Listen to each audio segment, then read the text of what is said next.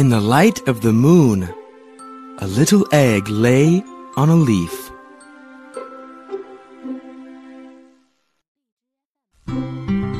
One Sunday morning, the warm sun came up, and pop! Out of the egg came a tiny and very hungry caterpillar.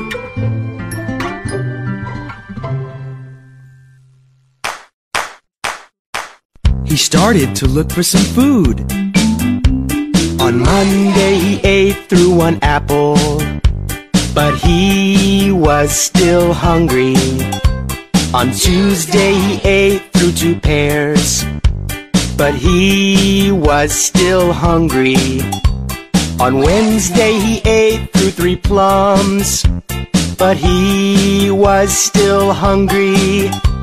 On Thursday he ate through four strawberries, but he was still hungry. On Friday he ate through five oranges, but he was still hungry. On Saturday he ate through one piece of chocolate cake, one ice cream cone, one pickle, one slice of Swiss cheese, one slice of salami, one lollipop, one piece of cherry pie, one sausage, one cupcake, and one slice of watermelon. That night he had a stomach ache. The next day was Sunday again. The caterpillar ate through one nice green leaf. And after that, he felt much better.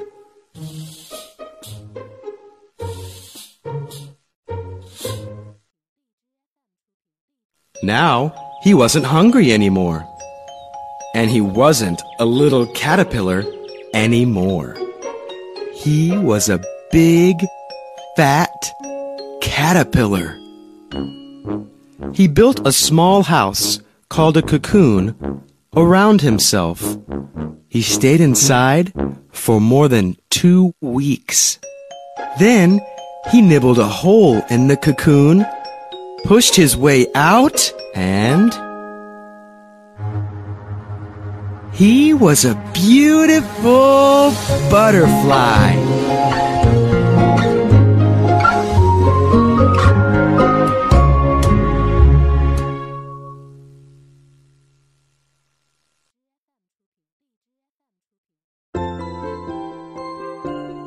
The very hungry caterpillar.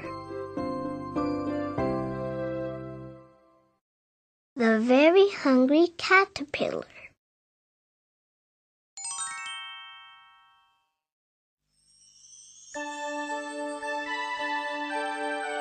In the light of the moon, a little egg lay on a leaf.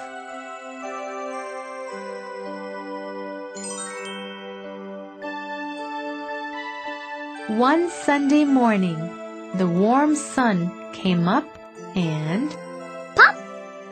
out of the egg came a tiny and very hungry Caterpillar!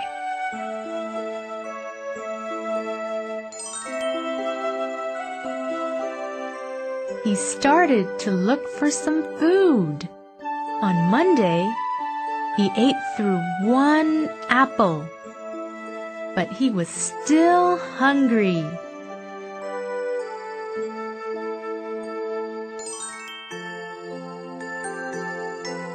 On Tuesday, he ate through, Two pears! but he was still hungry.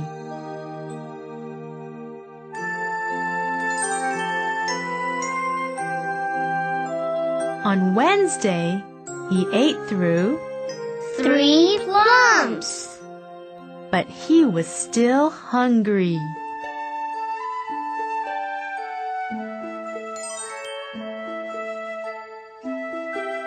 On Thursday, he ate through, Four strawberries! but, he was still hungry!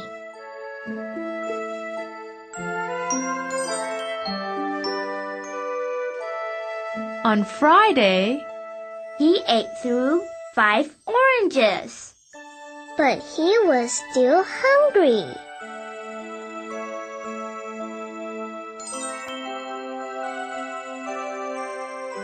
On Saturday, he ate through one piece of chocolate cake, one ice cream cone, one pickle, one slice of Swiss cheese, one slice of salami, one lollipop, one piece of cherry pie, one sausage, one cupcake, and one slice of watermelon. That night, he had a Stomach ache!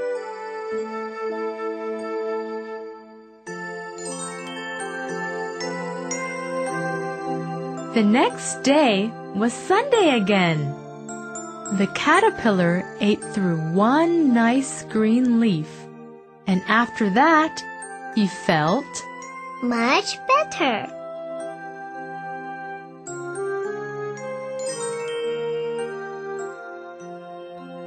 now he wasn't hungry anymore.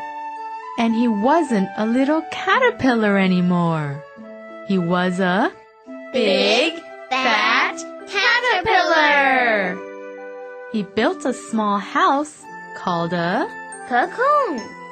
around himself.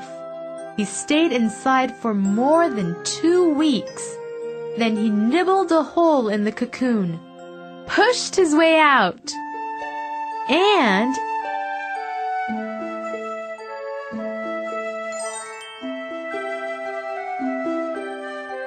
he was a Beautiful butterfly.